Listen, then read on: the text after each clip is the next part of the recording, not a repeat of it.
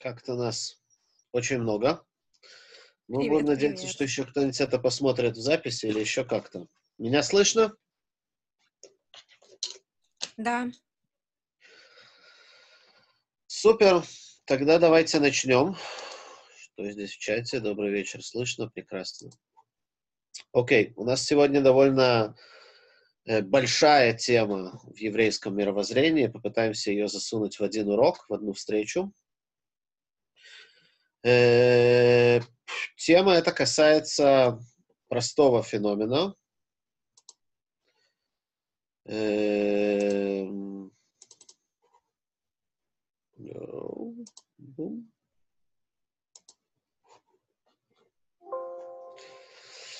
А именно пророчество. До этого мы с вами говорили на самом деле о самой ключевой, наверное, вещи, которая есть э, в еврейском мировоззрении, ну и вообще в любом религиозном мировоззрении. Это вера в Бога, вера в Творца. Э, Если говорить про 13 принципов веры Маймонида, э, можем на них здесь глянуть, действительно. Эм, Они есть в Википедии, и очень советую любому координатору с ними ознакомиться. Это действительно ключевое понятие в иудаизме. Но здесь кликабельно. Оу. Да, 13 принципов веры. Они здесь идут. Вы видите экран? Да, думаю, да, должны видеть. да. Да, 13 принципов веры. Э, Я верю полной верой, что Творец такой-то. Я верю полной верой, что Творец такой-то. Э, Во многих общинах их, э, они, этот текст ставлен Сидур. Они маамин бе шлема. Все вы знаете песню «Бевиата Машиах». Это 12 принцип, а по сути это текст 13 принципов веры, как их сформулировал Маймонид. И во многих-многих общинах его читают после утренней молитвы. Шахарит прямо напечатан вот этот вот текст в Сидоре, только на иврите. Ну, соответственно, эм, в тех сидурах, которые переведены, то есть и перевод. В Хабаде это не читают после утренней молитвы. Маленькая вещь, которую нужно понимать, это не на самом деле оригинальный текст Маймонида. У него каждый, каждый из этих принципов занимает примерно там треть страницы, полстраницы, более развернутый текст. Это некто из издателей Сидуров лет эдак 300 назад, если мне не изменяет память, решил в укороченной форме вставить эти принципы после молитвы. Э, Мы не знаем, кто это был точно, но вот в такой форме они вошли. То если посмотреть на них, то видно, что первый, второй, третий, четвертый, пятый принципы, они связаны с тем, как мы представляем себе э, Творца, как мы представляем себе э, Бога. Как мы, кто это такой, какой он у нас у евреев, он материальный, он духовный, он его один или их восемь. Но понятно, что никакое религиозное мировоззрение, и иудаизм в этом плане не исключение, не может базироваться только на представлениях о Боге. Потому что в основе нашего мировоззрения стоит то, что Бог что-то хочет от человека. И если так, то Бог должен как-то человеку об этом сообщить. Вот этот вот феномен, что Бог общается с людьми, передает им какую-то информацию, и называется словом пророчество. Теперь, этот феномен для нас, современных людей, очень корявый. Нам с ним очень сложно. Кто-то может сказать, почему?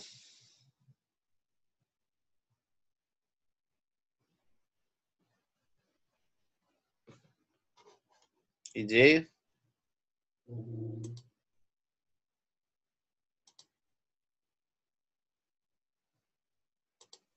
Народ?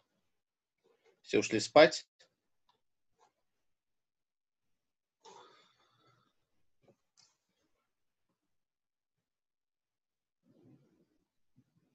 Воу! Что происходит, люди?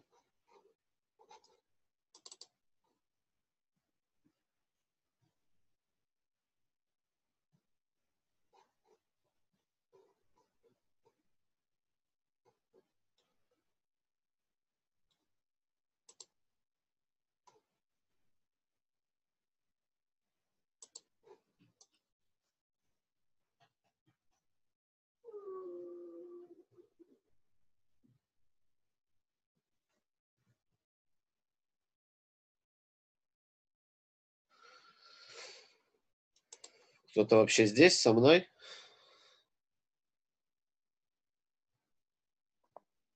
Да, можно, пожалуйста, повторить вопрос еще раз? Да, я спрашиваю простую вещь. Да. Э, я говорю, что феномен пророчества – это очень странная вещь для нас. Почему? Ну, потому что не видим подтверждения в, в наши дни. Или кажется, очень много таких лжесвидетельствующих, можно сказать. Супер, потому что действительно в иудаи, даже в рамках иудаизма мы не встречаем пророчество в наше время. Это какая-то вещь, которая, само это слово, ты его слышишь, от него уже веет каким-то архаизмом, чем-то, что было когда-то там, непонятно где, в каких-то там устаревших фолиантах, книжках, не знаю где. То есть это что-то, что не актуально мне здесь и сейчас, сегодня. Более того, мы даже не можем себе представить, как это работало тогда, когда у них это работало. Хотя, по сути, если внимательно посмотреть на, на иудаизм, то огромное, самое ключевое какие-то вещи связаны с пророчеством. Во-первых, в 13 принципах веры. Следующий принцип, который мы встречаем ну. У Маймонида шестой принцип гласит, я верую полной верой, что все сказанное пророками истина. То есть это не просто какой-то еще феномен, добавка к иудаизму, а это реально ключевая штука в иудаизме.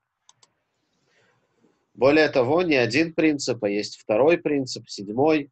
Я верую полной верой, что пророчество Муше истина, и что он самый крутой пророк – и продукт пророчества Муше Тора, евреи верят, что она тоже истина, и что Тора не будет изменена. То есть мы видим, что из 13 принципов треть занимается вопросами как раз общения Бога с человеком и передачи пророчества. И здесь стоит вопрос, прежде всего, что такое пророчество, в чем его суть. Суть пророчества, несомненно, заключается в том, что это некоторая передача информации от Бога человеку. Причем это должно быть что-то, и как следует из всех наших источников, чем-то абсолютно неопосредованным. Что я имею в виду?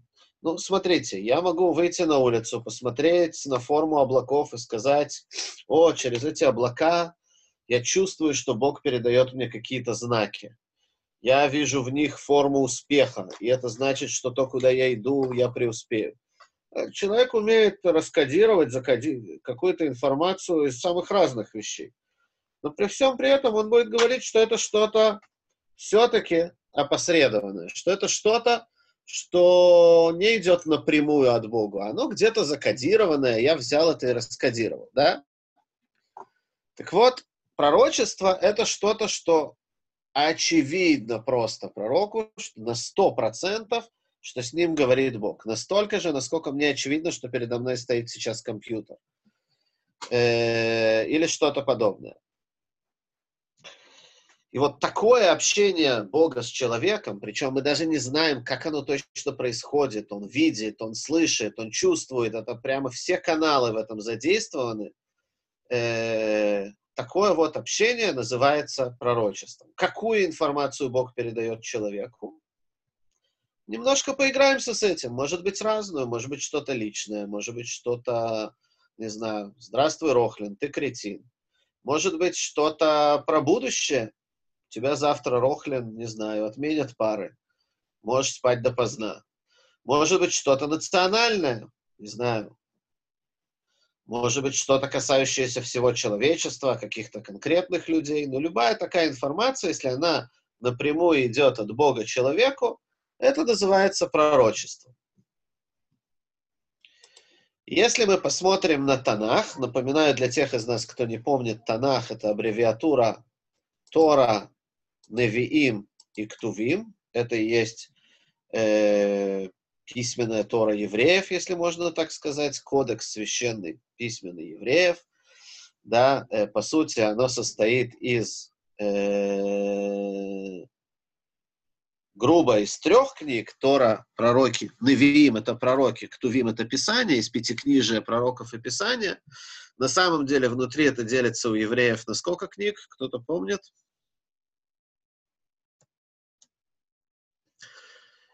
Делится это на самом деле на 24 книги. 24 книги Танаха. Можете точно так же в Википедии забить Танах, и вы увидите, да, видно вам то, что я показываю? Это вообще есть где-нибудь? Видно, видно. Да, Тора состоит из пяти книг. Берешит, Шмот, Вайкра, Бамидбар, Дворим. Тут, кстати, можно всегда сравнить в этой статье, это статья Танах в Википедии, можно э, сравнить э, ивритские названия и русские синодальные названия, и названия на латыни. Очень часто люди в этом путаются, в особенности в наших странах, где когда-то они знакомились с, Библи- с Библией. Есть книги пророков, Невиим, и их довольно много. Посмотрите, аж сколько книжек. Да, по сути, это семь книг, но они делятся на подкниги.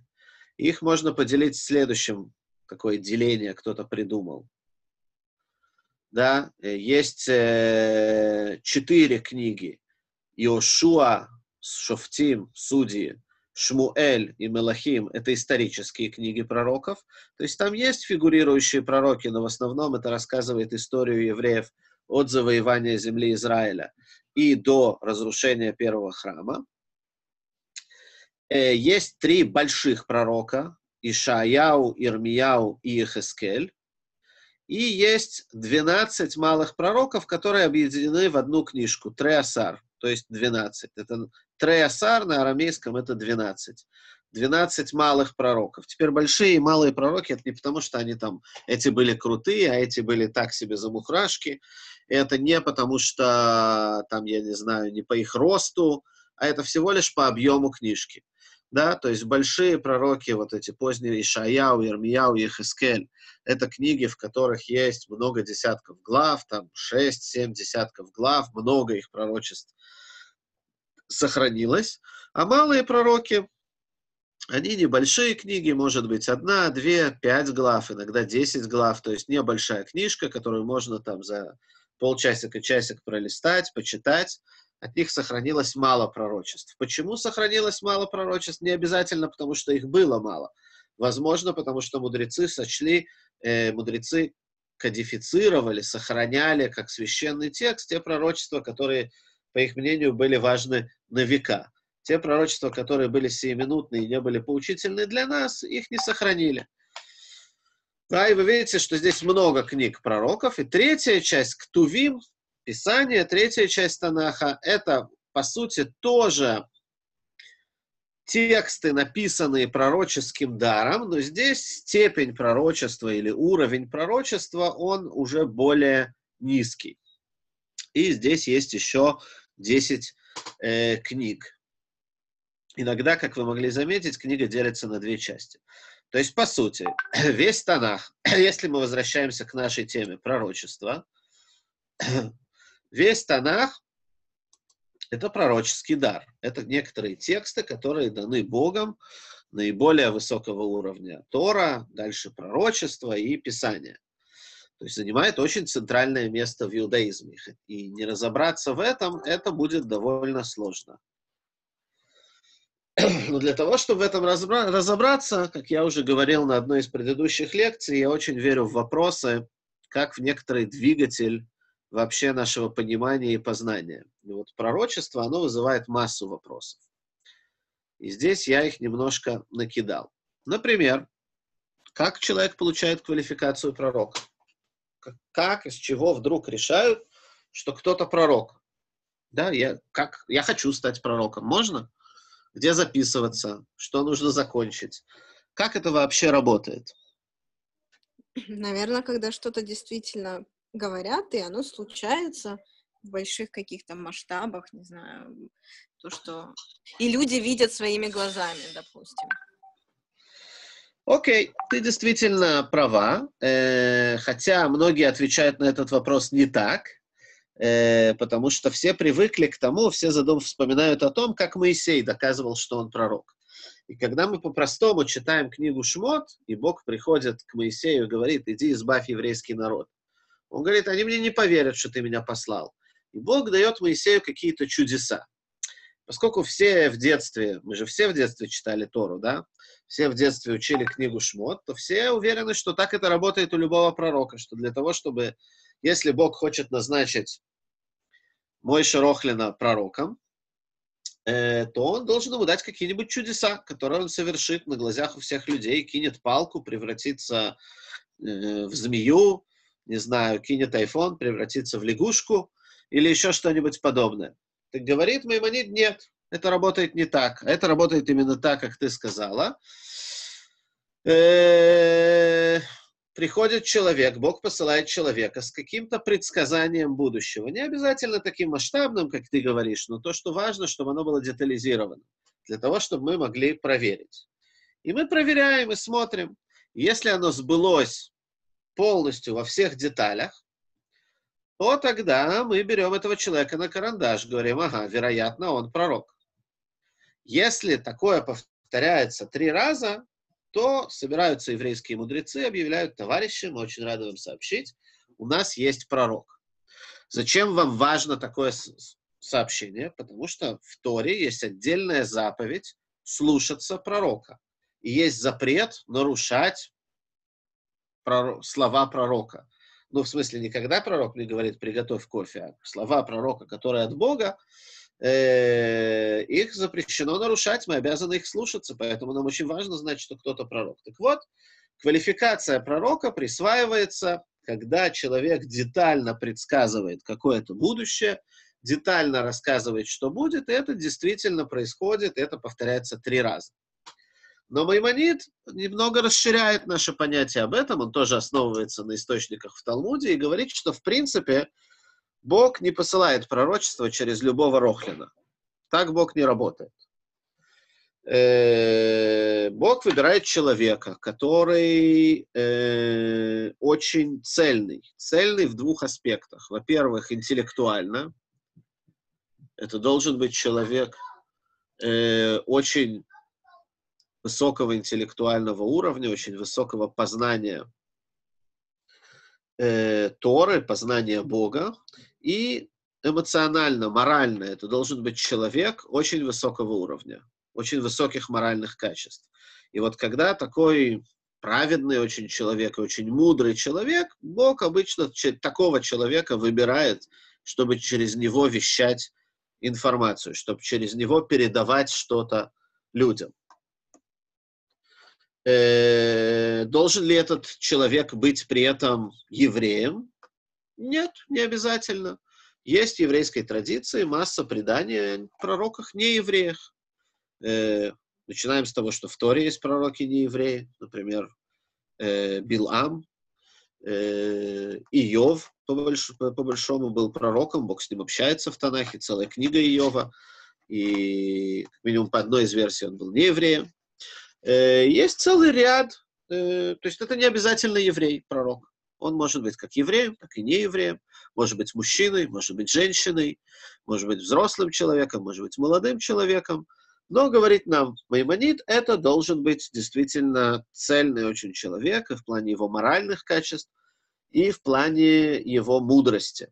Поэтому, кстати, Маймонид говорит, вот пока мы ждем, что его пророчества сбудутся, чтобы объявить его пророком, все равно стоит его слушаться. Если такой умный человек и такой праведный человек нам что-то говорит, стоит его послушаться. Но мы не обязаны.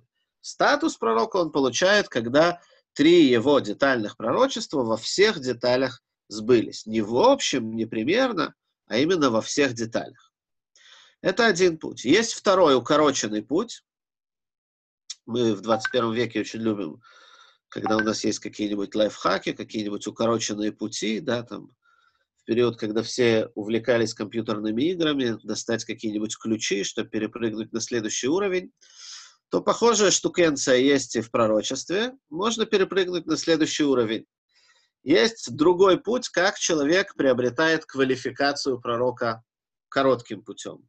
Это если приходит действующий пророк и говорит, товарищи евреи или не евреи, неважно, дорогие товарищи, У меня есть пророчество от Бога. С этого дня мой Шарохлин тоже работает пророком.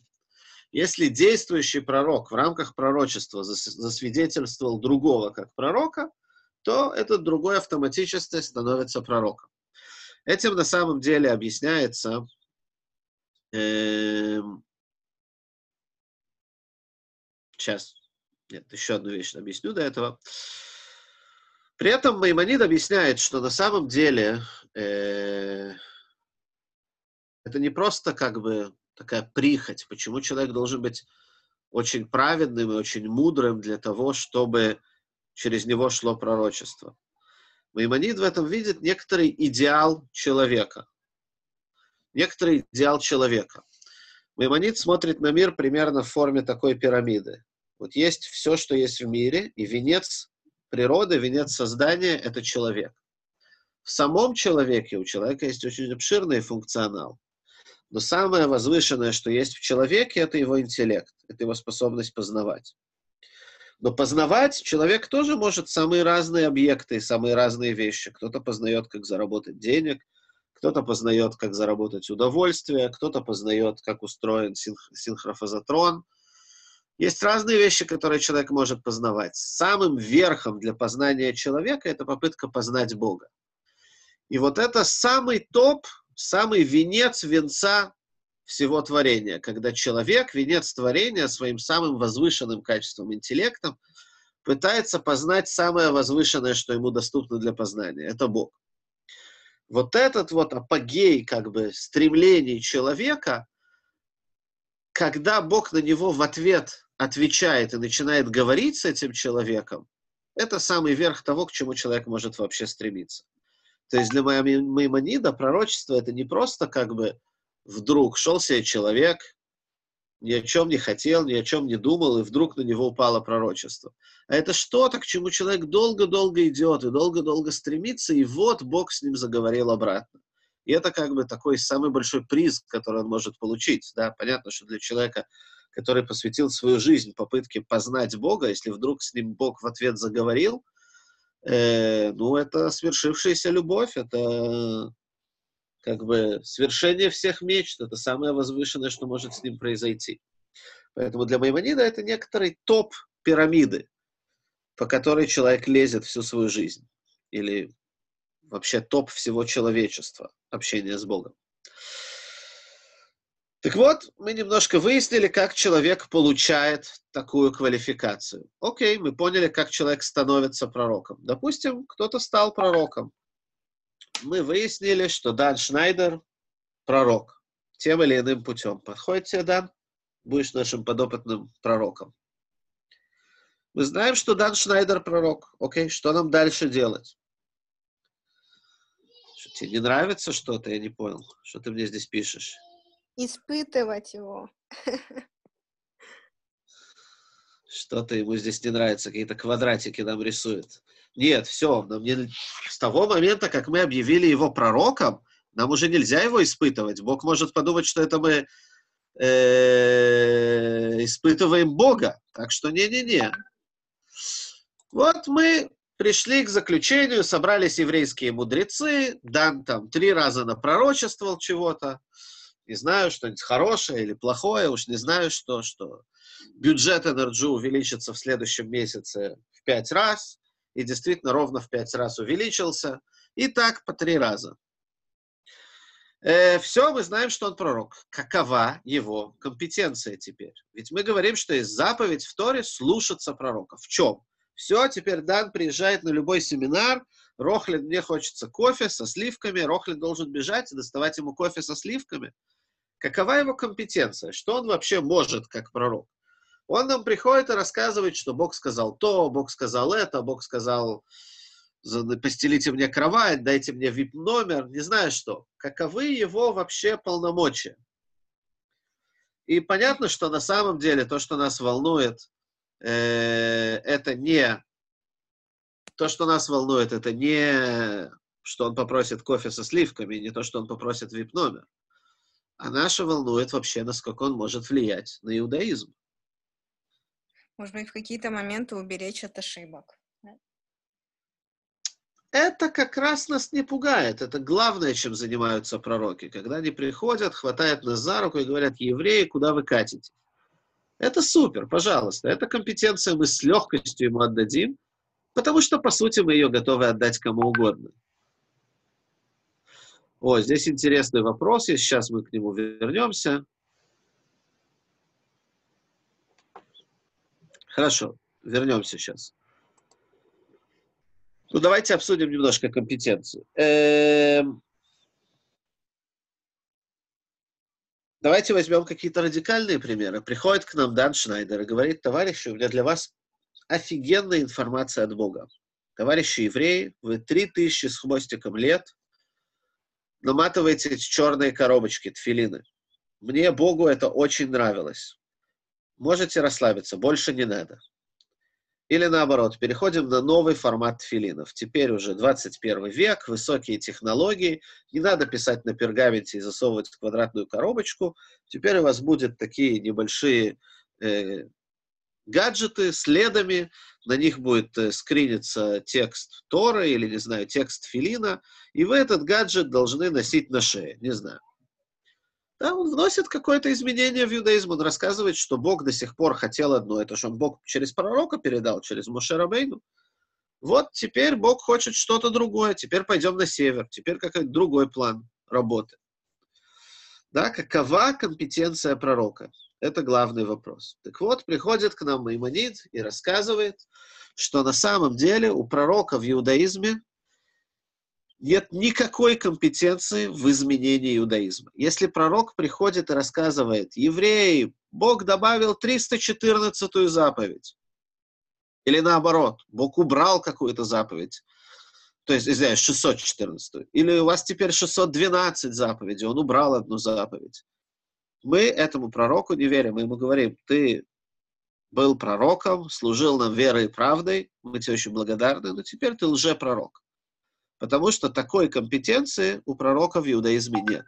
Пророк в иудаизме не может ни добавить, ни убавить ни одну заповедь.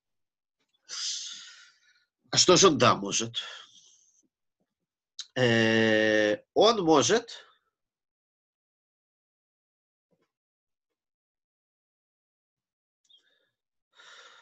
он может временно приказать что-то сделать. Какой-то указ, которого в Торе нет. И тогда мы обязаны его слушаться. Если придет пророк и скажет, не знаю, ближайшее воскресенье все делаем кидуш. Только это воскресенье, не на века, нет новой заповеди. Вот только ближайшее воскресенье сделайте три трапезы с кидушем. Мы его слушаемся, мы делаем кидуш, три трапезы. Если он приходит и говорит, более того, временно нарушить какую-нибудь заповедь. Если эта заповедь не идолопоклонство, а не знаю, он там говорит, в ближайшую субботу Бог просит вас нарушить. Мы все обязаны нарушить эту субботу. То есть временно у пророка действительно очень широкие полномочия. Он может заставить нас сделать что-то, что не написано в Торе. Он может потребовать нас нарушить что-то написано в Торе. Пока это не идолопоклонство, мы слушаемся пророка. Это очень широкие полномочия. Есть на эту тему очень яркий пример в Торе. Когда, э, в Танахе, извиняюсь, когда мы читаем про пророка Ильяу, э, кто-то знает историю про пророка Ильяу на горе Кармель?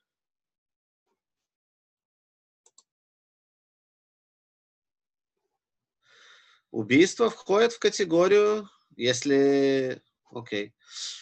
И убийство тоже может потребовать пророк от имени Бога. Более того, мы знаем, когда Бог потребовал пророчески от человека сделать убийство. Когда он потребовал от Авраама убить Ицхака, и Авраам пошел это делать. При всех эмоциях отец сын, это еще и было убийство. Бог его остановил в нужный момент. Мы видим, что Бог не требует в пророчестве от людей такое делать. Но, несомненно, такие события бывали тоже. Итак, что за история про пророка Ильяу на горе Кармель? Многие из вас были в Израиле, э, знаете, что над Хайфой есть высокая гора, или даже это хребет, хребет Кармель, есть гора Кармель. Есть история про пророка Ильяу на этой горе. История такова. Пророк Ильяу э, пророчествовал э, в период, когда, во-первых, было два еврейских государства, это вы наверняка слышали, северное и южное, после царя Соломона э, израильское государство еврейское государство раскололось на два государства, северное и южное. И вот через какое-то количество лет после этого уже устоявшиеся два государства, то есть э, это примерно за 200-250 лет до разрушения первого храма, в Северном царстве на престоле сидит царь по имени Ахав. Да, э, многие, может быть, помнят это имя, оно стало популярно, как ни странно, не у евреев, а у христиан. Э, Эхаб, э, есть герои разных известных книжек с этим именем. И вот Ахав в еврейской традиции считается символом царя-грешника. Есть всего три царя, которые считаются самыми грешными царями, которым, которые вели себя так, что Бог их не может простить. И Мишна в трактате Санедрин утверждает, что они потеряли удел в будущем мире за то, как грешно они вели себя и как они, как они повлияли на весь еврейский народ. Ахав — это один из них. Значит, во-первых, э, в его период все Северное царство погрязло в идолопоклонстве. Он для укрепления э, экономических связей женился на финикийской принцессе, да, Финикия это было государство к северу от Израиля. Э, да-да-да, история про спор Ильяу и жрецов идолопоклонников жены Ахава, правильно. Жена Ахава была, ее звали Изевель, отсюда имя Изабелла. Тоже странно, что оно при таком архетипе стало популярным. Меня умиляет, когда люди своих дочек называют Изабелла, хотя созвучие имени я согласен, оно мне нравится. Но Изевель была финикийской принцессой, которая вышла замуж. Это был династационный брак между финикийцами и Северным Израилем. Э, и она привезла с собой в Израиль за собой культ Бааля и стала искоренять иудаизм и насаждать культ Бааля везде. Причем самыми силовыми методами. Еврейских пророков, а пророки на территории Северного царства, это были, их было много, и они были как бы носителями еврейской веры, которые обучали этому народ, их просто стали вырезать. И там есть какая-то группа пророков, которые тайком спрятались в пещерах, там был человек, который их прятал, но по большому остается один Ильяу, который там временами прячется от Ахава, временами Ахав боится его зарезать из-за его яркости и популярности. Но в любом случае Изевель вырезала всех пророков и насадила везде культ Бааля. Э, во-вторых, э, царство Ахава было грешным не только между человеком и Богом, не только в плане идолопоклонства, но это был и период ужасного падения нравов. Э, как символ этого, как пример этого, есть известная история виноградника Навота. Да, на территории Северного царства, в долине Израиль, это такая очень плода, плодоносная долина до сих пор. Сегодня это очень популярное место. Всегда, когда возят в Израиль, э, стараются завести в долину Израиль. Это место зарождения э, кучи э, сионистского движения в большой мере. Да, куча поселений, кибуцев известных было сделано, были в долине Израиль. Да, очень много из событий, там, я не знаю, например, мэр Шалева и таких книжек происходит в этой долине. Так вот, жил там человек по имени Навод, и у него были фантастические прекрасные виноградники, и Ахав их, царь, их возжелал. Но он получил еврейское воспитание, возжелал и возжелал, он позвал Навота и попросил его продать. Но Навод сказал, что это наследство, это владение моих предков, которые перешли мне от моих предков, и я не готов с ними прощаться, для меня это важно и дорого. В общем, он отказался продавать царю. И Ахав был очень огорчен.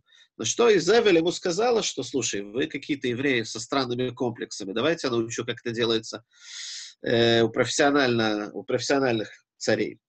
И через некоторое время приходят лжесвидетели, которые свидетельствуют что-то там против Навота, и в результате Навота судят, казнят, подстроенный суд, и очень быстро виноградники переходят э, ну что ж так клеветало, был э, суд, был под, поддельный суд, а имущество было конфисковано, и этот виноградник перешел э, Ахаву, и Зевель ему говорит, ты видишь, как, как это делается в нормальных местах? В общем, это был еще и период ужасного падения нравов, и в какой-то момент пророк Ильяу приходит с пророчеством от Бога, говорит, я вызываю всех ваших священников Бааля на открытый бой, на поединок. Нельзя постоянно э, сомневаться, нельзя постоянно прыгать с одного на другое. Он вызывает их к горе Кармель, и ставится жертвенник, собираются куча священников Бааля, собирается король, королева, вся царская знать, и состязание следующее. Первыми выходят священники Бааля, есть жертвенник, и они должны там положить жертвы и призвать Бааля съесть эти жертвы, то есть чтобы они сгорели, но без спичек. И священники Бааля полдня там потеют, пытаются призвать не Бааля, его огонь, чтобы там загорелось, чтобы что-то случилось, чтобы жертва была принята, ничего не получается. Проходит полдня, и после этого Ильяу говорит, окей, товарищи, теперь моя очередь.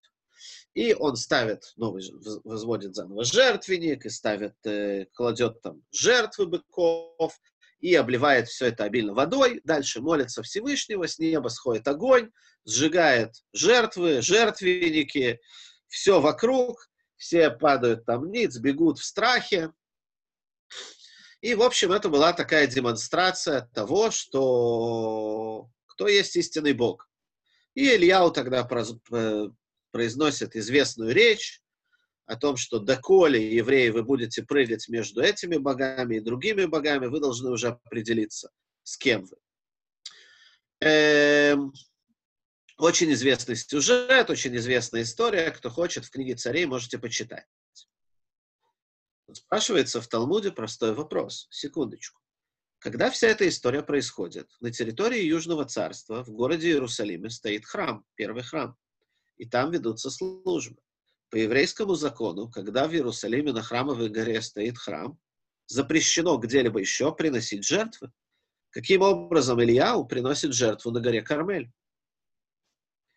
И ответ, который приводит Талмуд, это что, по сути, когда есть прямое пророчество от Бога, можно нарушить любую заповедь, если это не заповедь идолопоклонства, если это не запрет идолопоклонства. То есть, по сути, вот здесь мы видим ярко компетенцию пророка, как сделать что-то, приказ сделать что-то, что не написано в Торе, или приказ нарушить что-то, что запрещено Торой, если это временно, если это сиюминутно, если это не попытка изменить Тору, а просто приказ ее нарушить временно, то такая компетенция у пророка есть. Опять, если это не запрет идолопоклонства. Окей, мы немножко разобрались с компетенцией пророка, но компетенции менять Тору, менять иудаизм у него нету. Теперь, у него, да, есть компетенция, как у Равина. Да, раввины же могут привнести что-то в иудаизм. Например, мы только что праздновали праздник Ханука. Скоро будет там, не за горами, праздник Пурим. Понятно, что это праздники, которые установили мудрецы. В Торе про них нет ни слова. То есть, э, и они установили их на века у евреев.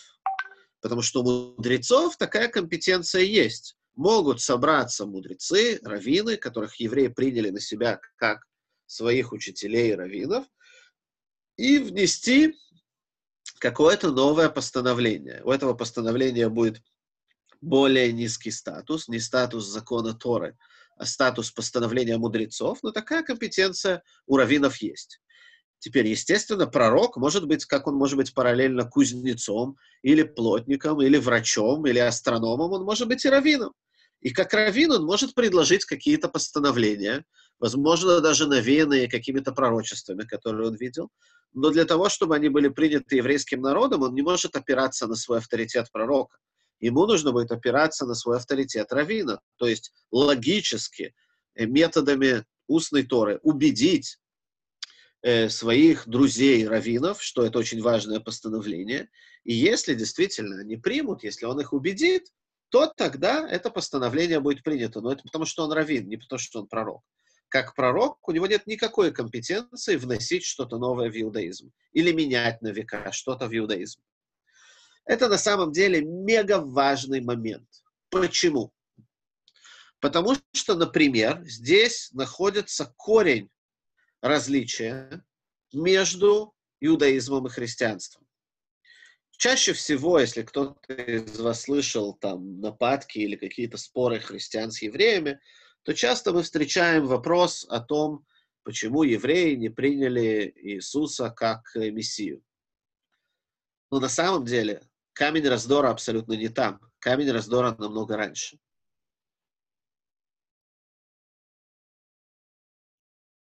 Иисус, таким, как его представляет себе церковь, это человек, который принес Новый Завет. То есть он пришел с информацией от Бога. Даже если это человек, даже сейчас не будем трогать обожествление, обожествление его как Бога, это понятно, что противоречит иудаизму. Но, допустим, даже без обожествления.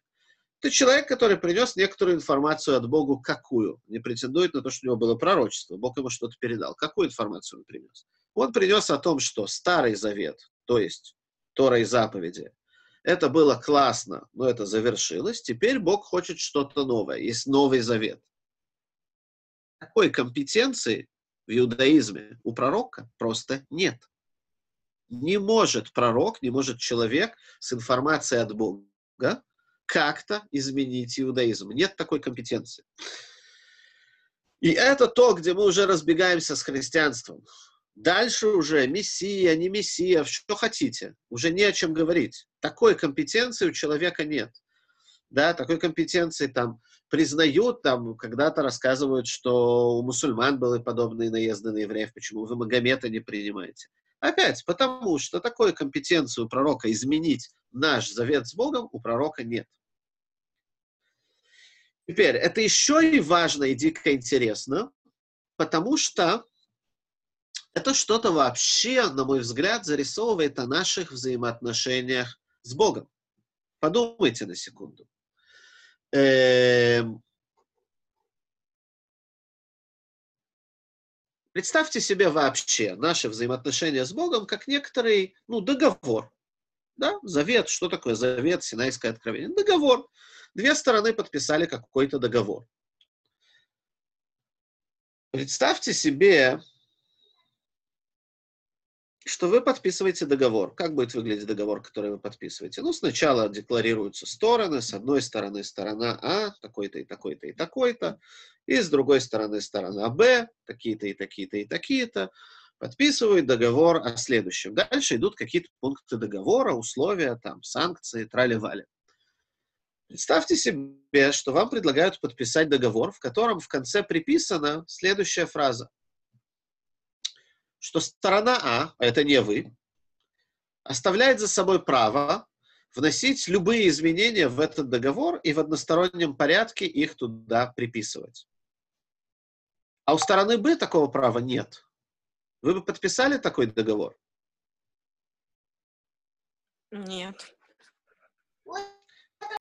Логично, я бы не подписал. Это звучит как нонсенс. Наверное, не подписал бы. Сейчас вернемся к тому, подписал ли я бы. Но по логике, первая реакция нормального человека – нет, ни в коем случае. Поди знай, что он там напишет. Но ведь, по сути, это именно то, что Бог с нами подписал. Бог есть Синайское откровение. Он дает нам Тору. Вот такие-то и такие-то условия. С одной стороны Бог, с другой стороны евреи. И все их потомки по материнской линии. А дальше Бог говорит, вы, евреи, этот договор можете развивать. Я даю вам, выберите экспертов, будете их называть мудрецами, раввинами, хоть горшком назовите, неважно. Это ваши представители, ваши эксперты в иудаизме. Они смогут добавлять вещи. У этих вещей будет статус дарабанан, статус закона мудрецов. Но это часть иудаизма. Когда я соблюдаю Пурим, или когда я соблюдаю Хануку, или когда я соблюдаю любые другие постановления мудрецов, зажигаю субботние свечи, делаю на тела ядаем – это часть иудаизма. Я служу Богу, это часть моего завета с Богом. Бога наверху это должно вставлять, грубо говоря, современным языком. То есть то, что вы туда сможете дописать, это будет частью этого завета. А я, Бог, себя лишаю этой возможности. Я не могу через пророка передать, допишите туда, пожалуйста, новый пунктик. Или уберите пункты с 10 по 15. Этой возможности Бог себя лишил. Говоря о этом уникальном абсолютно. Понятно, что такое мог подписать только Бог, потому что Бог действительно, мы ему не можем преподнести сюрприз. Бог знает все ходы наперед. Все, что еврейские мудрецы когда-либо до конца времен могли бы напридумывать, он предвидел, что это возможно. Поэтому он, да, может подписать такой договор. Но это действительно уникально. И это явление э, в Талмуде приписывается к словам царя Давида, э, когда он говорит, э,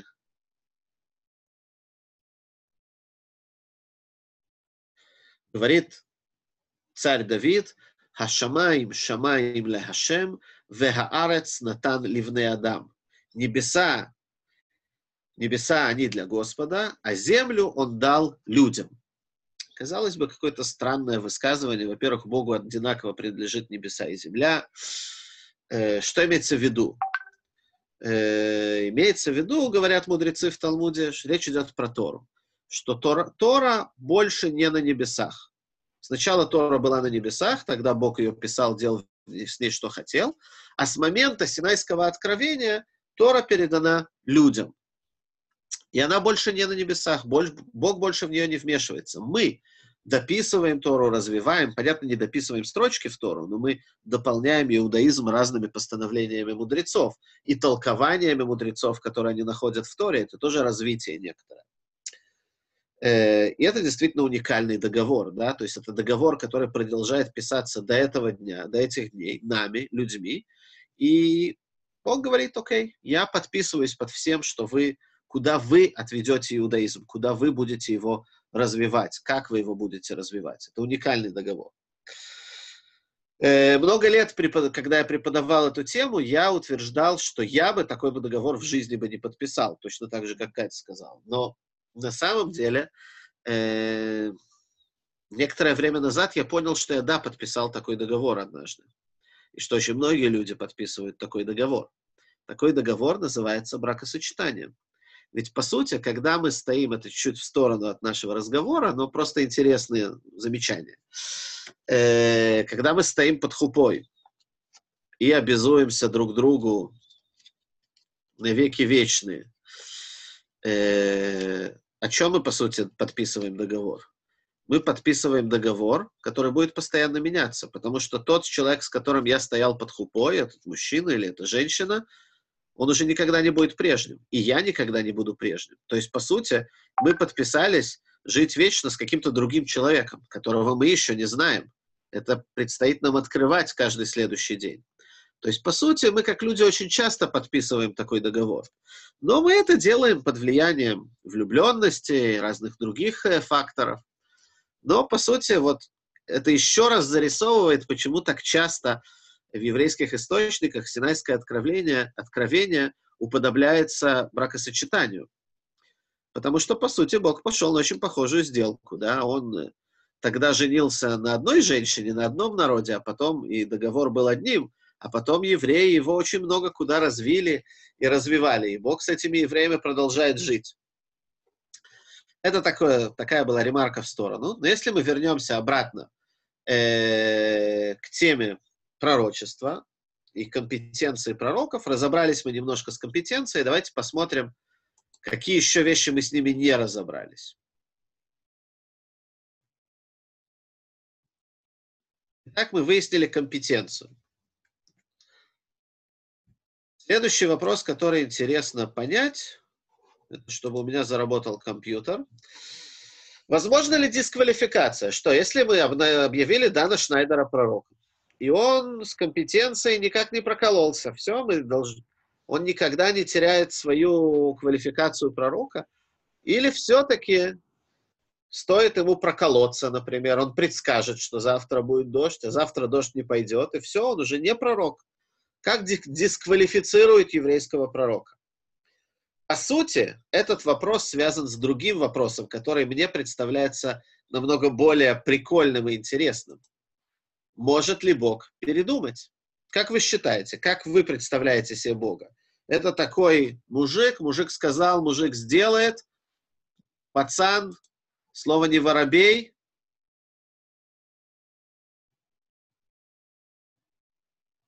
Интересный вопрос. Алиса спрашивает, как понимает, что ушел дар пророчества?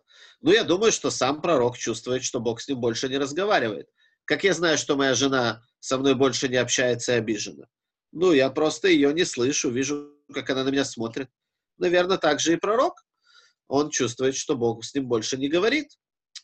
А вот вопрос в другом. Вопрос, может ли вообще Бог сам передумать? Или это такой пацан, если он решил, он обязательно сделает. Как вы себе представляете Бога? Бог пообещал, пришел к Дану, сказал, завтра будет дождь. Завтра А будет пророк-. Извини, Маша, а пророки должны быть на уровне там э, праведники и так далее? Или нет? Что? Что, что, еще раз? Я говорю, а пророки должны быть на, как, ну, на определенном уровне души, как у нас есть эти изучения, В вот, именно да. праведниками. В идеале, да. Маймонид говорит, что пророчество Бог посылает человеку, который очень высоких моральных качеств. Но даже человек очень высоких моральных качеств может потом делать ужасные вещи. Э, Человек не теряет свободу выбора. И Есть этому примеры в Танахе.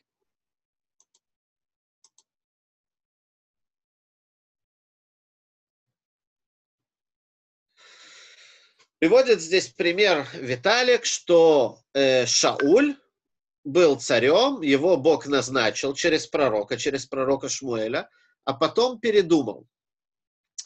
Но это не совсем так. То есть, а, это лесовой, а не Виталик.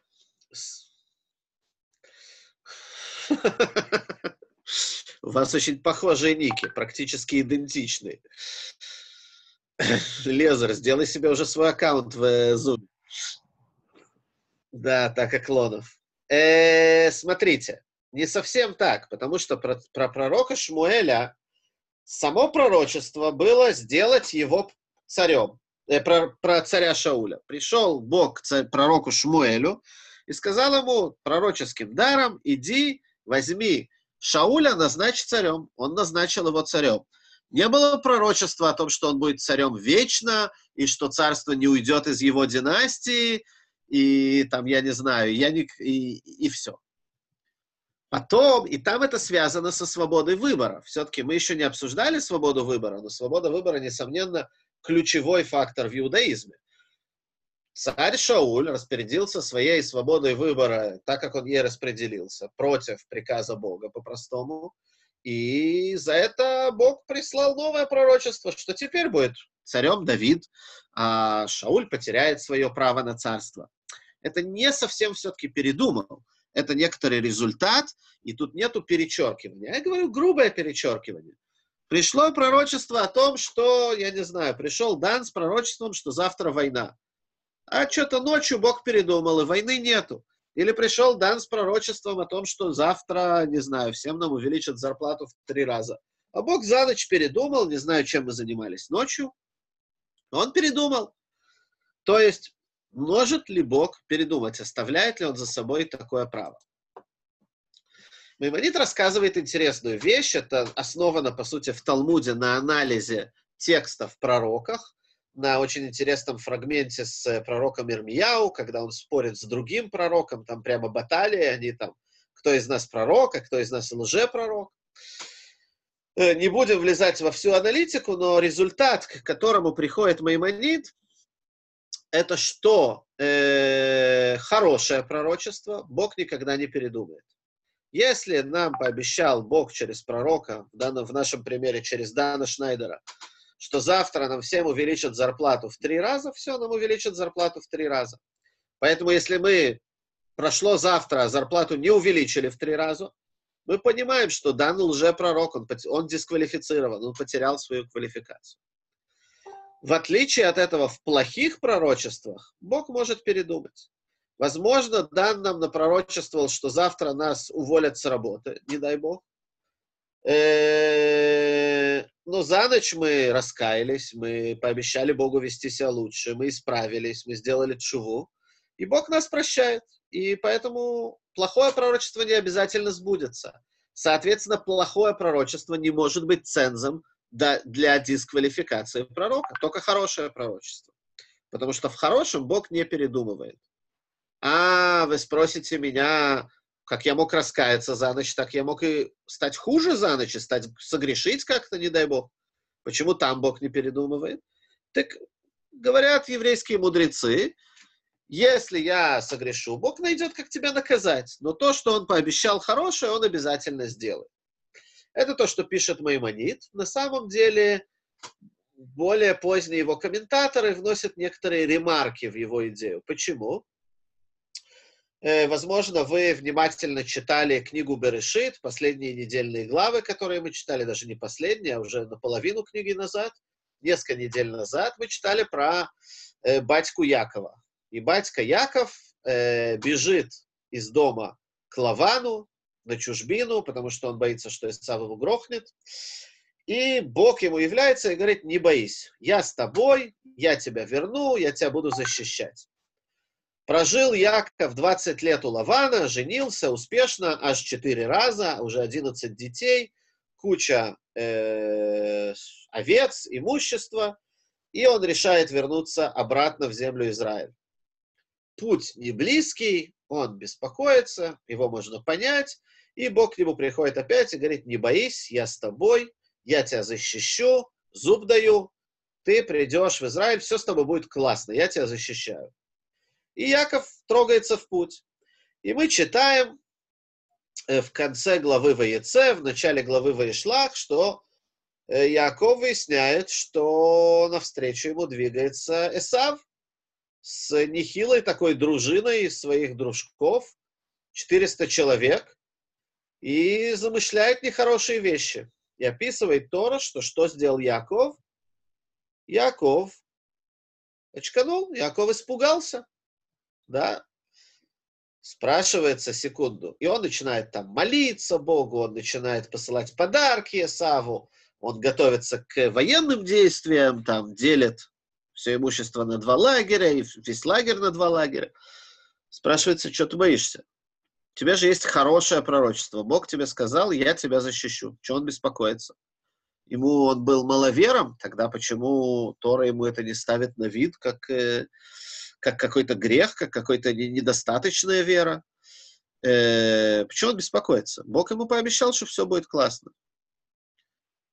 Э, и поэтому, и там сразу комментаторы пишут, что он боялся, что он уже проел это свое э, хорошее обещание Бога, что он уже достаточно, там, либо он хуже себя вел, либо слишком много пользовался добротой Бога. Ну, в общем, как-то проел обещание Бога.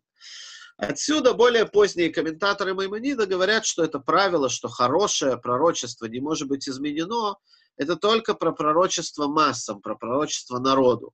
То, что Бог говорит тебе лично, Он все может передумать, как плохое, так и хорошее.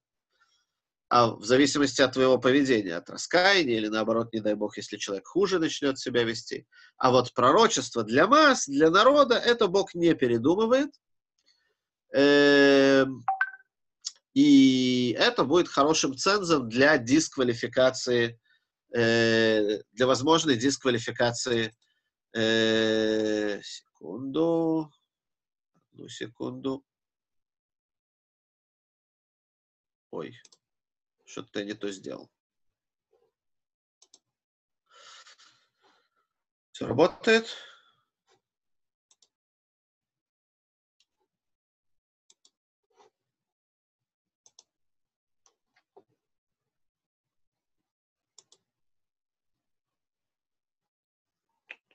Сейчас, секунду, я что-то тут не то нажал.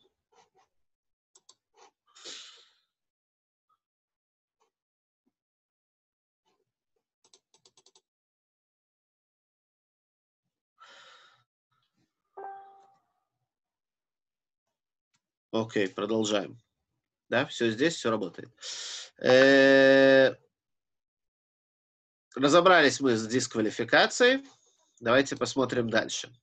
Еврей, не еврей. Так как я уже сказал, э, очевидно из еврейских источников, что не евреи могут быть пророками так же, как евреи, и Талмуд перечисляет, разные другие источники, Мидраши перечисляют ряд пророков.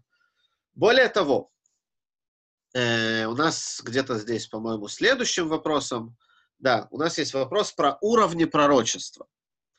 И действительно, в разных еврейских источниках говорится, что в пророчестве есть разные уровни. Э, в Талмуде это уподобляется тому, как человек смотрит на что-то через стекло, и вы, если вы были когда-нибудь в музее, смотрели древнее стекло, оно было очень мутным. И вот как стекло будет более мутным, менее мутным, так и э, пророк, когда Бог с ним общается, он это более ярко чувствует, более тускло чувствует, ему очевидно, о чем Бог с ним говорит, или не так очевидно. В пророчестве есть уровни. Маймонит в Морене Вухим говорит, по-моему, о 10 уровнях пророчества. Святой Дух — это самый низкий, и есть еще, еще более высокий. Самый высокий уровень пророчества приписывается Моисею. Э, написано, это в конце Торы написано, что не было у евреев более такого пророка, как Моисей, с которым бы Господь разговаривал лицом к лицу. И Маймонид перечисляет четыре фактора, по которым пророчество Моисея кардинально отличается от пророчества любого другого пророка. Во-первых, он говорит, у Моисея был двухсторонний телефон. То есть, если любой пророк мечтает, что Бог с ним заговорит, или не мечтает, неважно, э, но сам он не может инициировать разговор с Богом, Бог ему не обещает, что он ему ответит, то у Моисея был двухсторонний телефон. Он мог бы обратиться к Богу, и Бог ему отвечал. Это была двухсторонняя связь. Во-вторых, говорит Маймонид, любой пророк, когда Бог с ним говорит, он физиологически это очень тяжело переживает открытие божественности на таком уровне бесконечности для ограниченного существа, для психики, это ужасающе. Пророки начинали пытаться вылезти из собственного тела, начинали раздеваться, конвульсии какие-то. То есть пророку очень тяжело переживается феномен пророчества. Моисей переживал пророчество, открытость Бога абсолютно спокойно. Он не, не чувствовал при этом э, какого-то физиологического дискомфорта. Третье, что говорит Маймонид, это что все пророки находились в некотором дреме, когда с ними общался Бог, а Моисей общался с Богом абсолютно наяву, так же, как вот мы общаемся друг с другом, лицом к лицу. И четвертое, это что они все-таки видели это в какое-то мутное стекло, они видели это как-то аллегорически, мутно, через ангела, а с Моисеем это было напрямую, сам Бог, абсолютная ясность общения. Но при всем при этом, возвращаясь к вопросу евреи не евреи, э,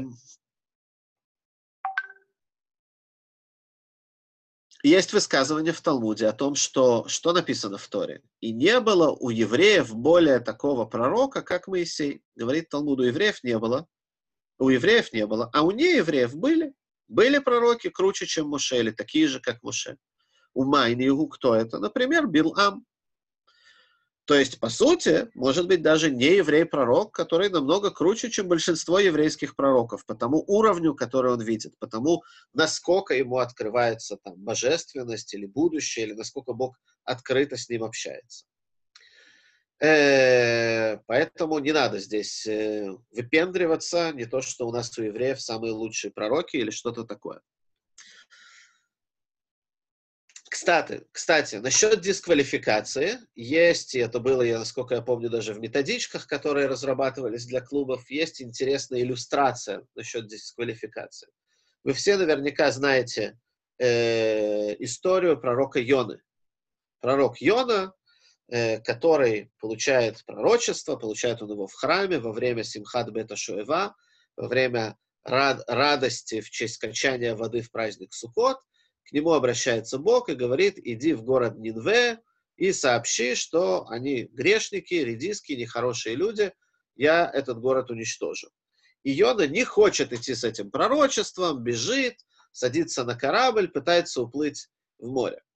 Дальше мы все знаем сюжет, начинается шторм, его находят э, моряки, говорят, из-за тебя, из-за меня, его кидают в воду, проглатывает рыбу, он молится из рыбы, рыба его выплевывает, и он идет в Нинвею и пророчествует. Ну, естественно, на что всегда фокусируют внимание первый раз, когда это читают, на то, как же так, рыба проглотила, как он там жил внутри рыбы, как он молился, как она его выплюнула. Ну, очевидно, какая-то фантасмагория, очевидно, какое-то чудо. логически, природно это сложно себе представить. Но на самом деле первое изумление должно быть на том, что человек, с которым разговаривает Бог, это человек совсем непростого уровня, пытается убежать от Бога на корабле. И главное, ну окей, есть мудрецы, которые объясняют, что пророчество действует только в земле Израиля, он пытается бежать из земли Израиля, там с ним Бог не будет говорить. Во-первых, это какие-то ужимки. А во-вторых, непонятно главное, что он убегает? Что ему мешает? Что ему было сложно дойти до Нинве и передать пророчество Богу? Бог попросил, что может быть выше этого. Иди сделай. По сути, в какой-то мере это закодировано дальше в тексте когда он приходит в этот город, в город Нинвею, и начинает пророчествовать, его пророчество доходит до царя, и царь ему верит, царь Нинвей, и объявляет трехдневный пост для мужчин, женщин, детей, скотины. Все он одевается в рубище, все массовое раскаяние происходит в Нинвее. И Бог увидел их раскаяние и простил их. И тогда Йона уходит из города, садится где-то в пустыне, и говорит, я ж тебе говорил, я так и знал. И тогда он сидит там под деревом, дерево чудесным образом высыхает за один день, он страдает от зноя, и Бог ему говорит, вот ты переживаешь из-за одного дерева, а я должен был уничтожить целый город, мне понятно, что их жалко, я милосердный. О чем здесь говорит, по сути, пророк Йона? Он говорит о том, именно об этом, что Бог может передумать, если это плохое пророчество. И он знал об этом. И это дальше можно по-разному понимать, чем ему это мешает.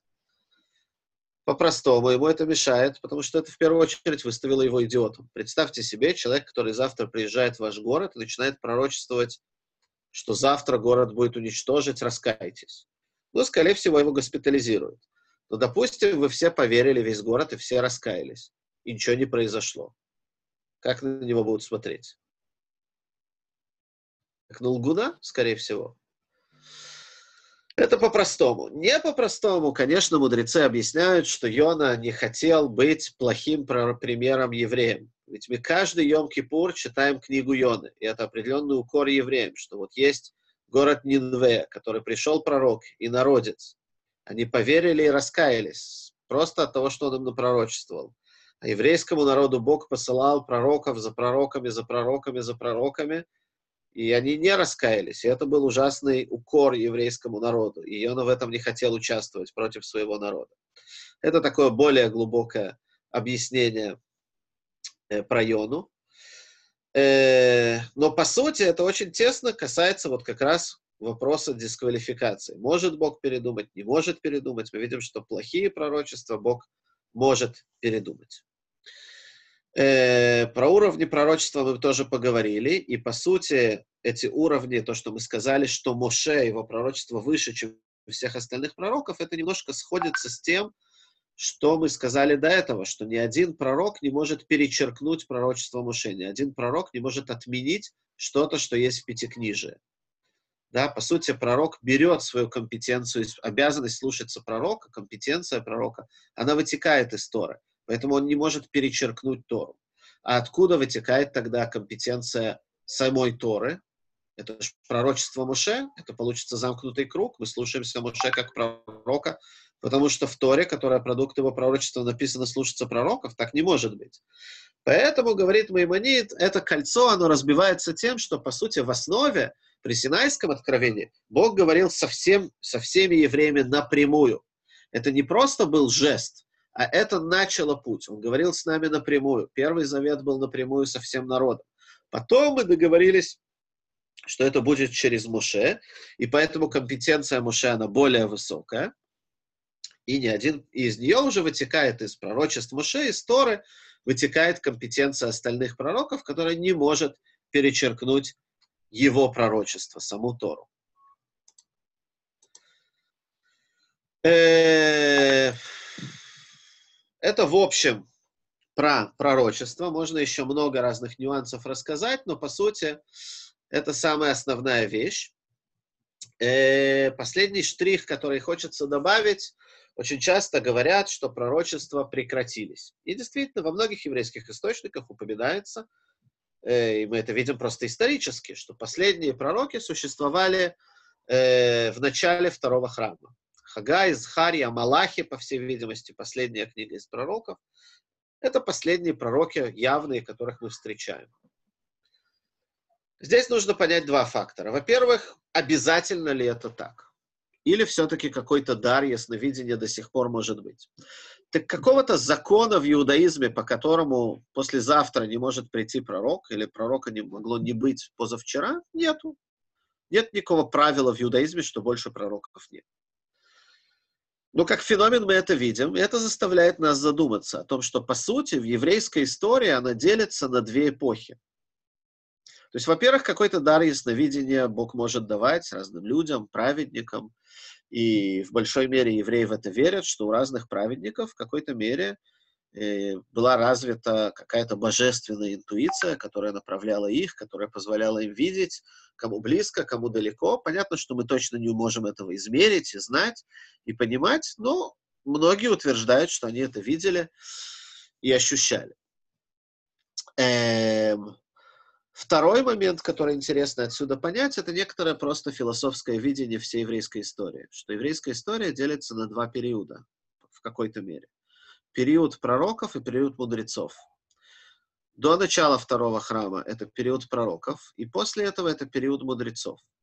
И именно период мудрецов — это период, когда появляется куча постановлений, появляется три раза в день молитва, синагога, чтение Торы постоянно в любом месте точно, точно установлено, благословление на пищу и еще куча-куча разных таких новых постановлений. Это не случайное совпадение с этими эпохами. Возможно, что до этого был период, когда евреи более ярко чувствовали Бога. Бог с ними говорил, и у них были пророки. Да, то есть кто-то здесь и сейчас, кто видит Бога. Пророки на иврите называются хозе, видящие. Бог ощущался, его присутствие ощущалось в храме очень ярко.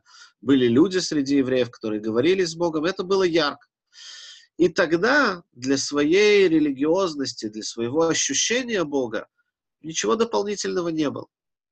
В отличие от этого, в какой-то момент люди начали терять Бога, начали ощу- терять его ощущения. Не то, что они перестали в него верить, но Бог был где-то там, в Иерусалиме, в храме. У греков тоже. Вдруг боги оказываются на Олимпе, Леавдель. Э, и тогда появляется эпоха мудрецов, эпоха, когда мы не видим, когда мы слышим, когда мы мозгами пытаемся анализировать Тору, понять что-то оттуда. И тогда Бога нужно искусственно засовывать в нашу жизнь. Нужна синагога рядом с домом. Недостаточно, что есть храм в Иерусалиме. Нужна молитва три раза в день, иначе ты вообще забудешь поговорить с Богом.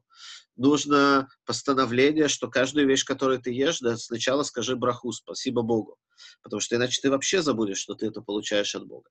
То есть психологически для людей, они не перестали верить в богов, но они начали думать об этом как о чем-то далеком, и евреи тоже начали думать о Боге как о чем-то далеком. И из-за этого, возможно, нужно было масса постановлений, которые внедрят э, еврейство, ощущение Всевышнего обратно в повседневную жизнь человека. Это две разные эпохи, две разные формы служения. Э, да, вот говорят, как в любви, есть, которые любят глазами, есть, которые любят ушами. Да, вот у нас тоже есть две такие эпохи с Богом. Первая эпоха, эпоха первого храма, это более эпоха, когда мы видим, ярко чувствуем озарение божественное. И эпоха второго храма, и тем более нашего времени, времени изгнания, когда мы ярко Бога не видим, мы больше о нем слышим, читаем, думаем, задумываемся. Но, возможно, это более глубинный процесс. Озарение — это очень ярко, но очень внешне.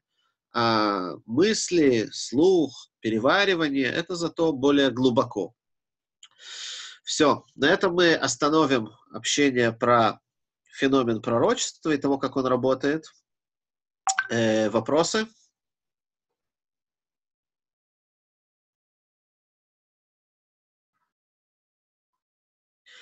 Вопросов нет. Ну тогда до новых встреч, друзья. Спасибо за внимание. Спасибо. Спасибо большое. Спасибо большое. Да, доброй ночи всем.